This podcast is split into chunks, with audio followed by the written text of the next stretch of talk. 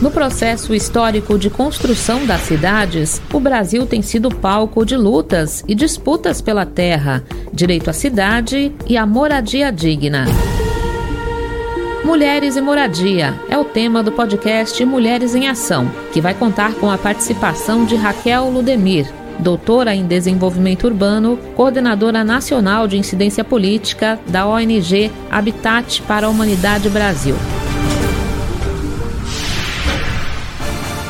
A moradia digna para os trabalhadores é prevista pela Constituição Federal de 1988 em seu artigo 6, assim como o direito à cidade. Moradora da comunidade Coliseu 3, na região metropolitana de Manaus, no Amazonas, a jovem Thaís de Barroso de Souza vê seus sonhos limitados à condição de moradora de uma ocupação. O meu maior sonho nesse momento é que eu fazer minha faculdade para mim ser juíza e a dificuldade é porque a gente tem que estar tá na luta né, todos os dias. É, não sabe se vai sair, quando voltar vai estar tá a casa no mesmo lugar, não sabe o que realmente se passa, o que realmente vai acontecer. Então, é, isso é um desafio, né? Dormir e acordar todos os dias com essa preocupação. No Rio de Janeiro, na comunidade Quilombo da Gamboa, Eliane de Jesus sente o drama de ser mulher e chefe de família. Um dos maiores desafios hoje, melhor dizendo, é de criar uma moradia própria, onde eu não, eu não preciso mais pagar aluguel. Eu tenho formação acadêmica em administração de empresas, sou administradora, tenho nível superior, mas essa situação de trabalho é muito difícil para a mulher. E não consigo exercer a minha profissão de, da maneira que eu gostaria, né? Ganhar o salário da minha formação acadêmica. É, passei por um processo de separação um tanto quanto traumatizante, que esse foi um dos motivos que me levou a sair de casa, né? Passei por violência doméstica e decidi sair de casa e apenas peguei meu cachorro e fui viver minha vida. Atualmente, o déficit habitacional no Brasil é estimado pela Fundação João Pinheiro em 5 milhões e 800 mil moradias. Raquel Ludemir explica o conceito de déficit habitacional. Déficit habitacional são basicamente aqueles domicílios que estão em três situações. A primeira delas são aquelas famílias que estão em situação de ônus excessivo com aluguel.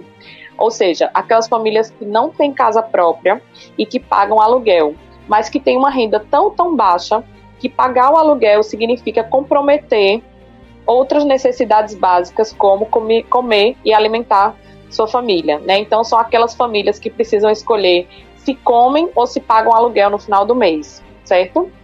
A segunda situação é são aquelas famílias que estão em situação que a gente chama de coabitação involuntária, ou seja, aquelas que moram de favor na casa dos outros por não ter para onde ir, por não ter alternativa de moradia.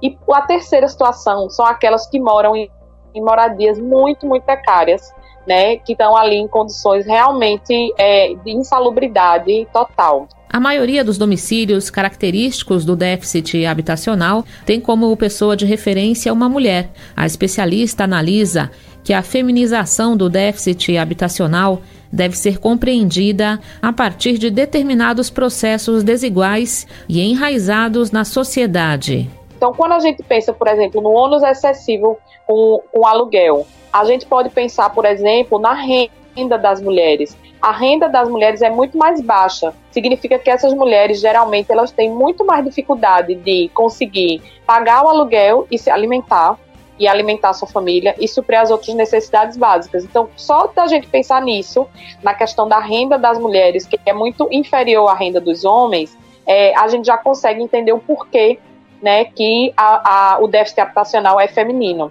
Sendo as mais impactadas pelo déficit habitacional, a luta pelo direito à moradia tem sido espaço privilegiado da ação engajada do movimento de mulheres pelo fato do déficit habitacional no país ser feminino, ou seja, as mulheres estarem mais propensas a estarem em situação de déficit habitacional, ou seja, é, tendo que escolher se come ou se paga aluguel no final do mês, tendo que morar de favor da casa dos outros por não ter nenhuma renda, nem sequer para alugar um quartinho e assim por diante. Então, o resultado disso é que as mulheres terminam sendo maioria nos processos de resistência e de ocupações de terra e de resistência e luta pela moradia hoje no Brasil. De fato, são muitos os movimentos que contribuem na atuação de sujeitos históricos que batalham pela transformação e equidade do espaço urbano. É, eu participo com a CMP, que é a Central de Movimentos Populares, em luta de luta por moradia digna. É, no momento eu estou separada e moro de aluguel.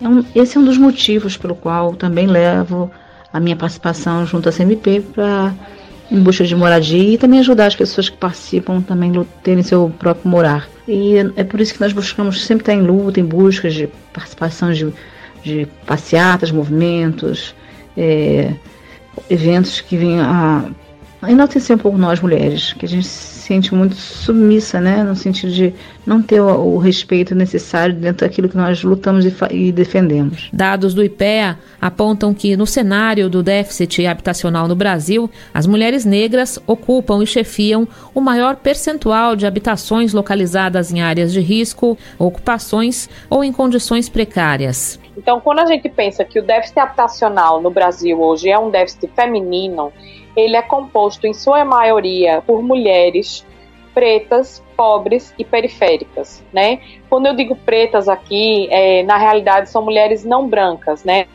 São mulheres é, indígenas, pretas e pardas, e são mulheres que são historicamente já vulnerabilizadas e, em sua maioria, de mais baixa renda certo? Então a gente tem aqui uma dimensão da interseccionalidade, né? Ou seja, tanto a dimensão de gênero como também a dimensão de classe e de raça é, atuando de forma conjunta, né, na vulnerabilização dessas mulheres. Os relatos evidenciam que o protagonismo das mulheres na luta pelo direito à moradia digna e pelo direito à cidade, para além de ser uma necessidade, cumpre um papel definitivo no processo de transformação da sociedade e de emancipação das mulheres, o que não significa necessariamente que são elas que ocupem sempre os papéis de decisão e de fala. Então, se por um lado a gente tem muitas mulheres muito fortes e nessa trincheira de luta, a gente ainda tem uma barreira invisível para que muitas mulheres possam ocupar lugares e papéis de liderança dentro dos próprios movimentos sociais. Então, pensando assim, dentro da organização dos próprios movimentos sociais, ainda existem barreiras para que as mulheres atuem um papel de maior liderança. Então, quando a gente pensa assim em movimentos mais estruturados, muitas vezes, e tem ali um homem no papel de tomada de decisão, de tomada de, de sentar na mesa de negociação nos espaços mais importantes. Então, apesar das mulheres serem uma peça fundamental e muito importante dessa organização comunitária da luta e da resistência, é muito comum que os espaços de maior poder dentro dos movimentos ainda seja é, liderado e encabeçado por homens, infelizmente. Hoje, o déficit habitacional é o que compõe uma das mais graves mazelas da sociedade brasileira e um dos desafios mais importantes do desenvolvimento urbano no país é justamente oferecer moradias de baixo custo para famílias de baixa e média renda. As comunidades estão esquecidas, né?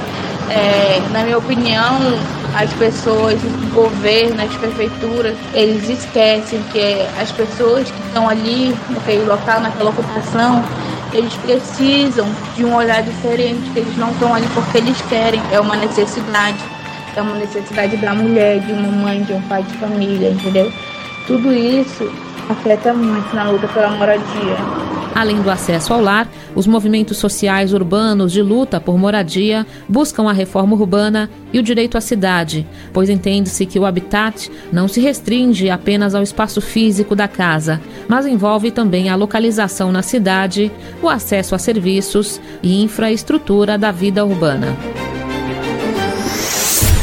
Este podcast é uma produção da rede Jubileu Sul Brasil. Roteiro e locução: Cleide Barbosa. Realização: Rede Jubileu Sul Brasil e organizações parceiras.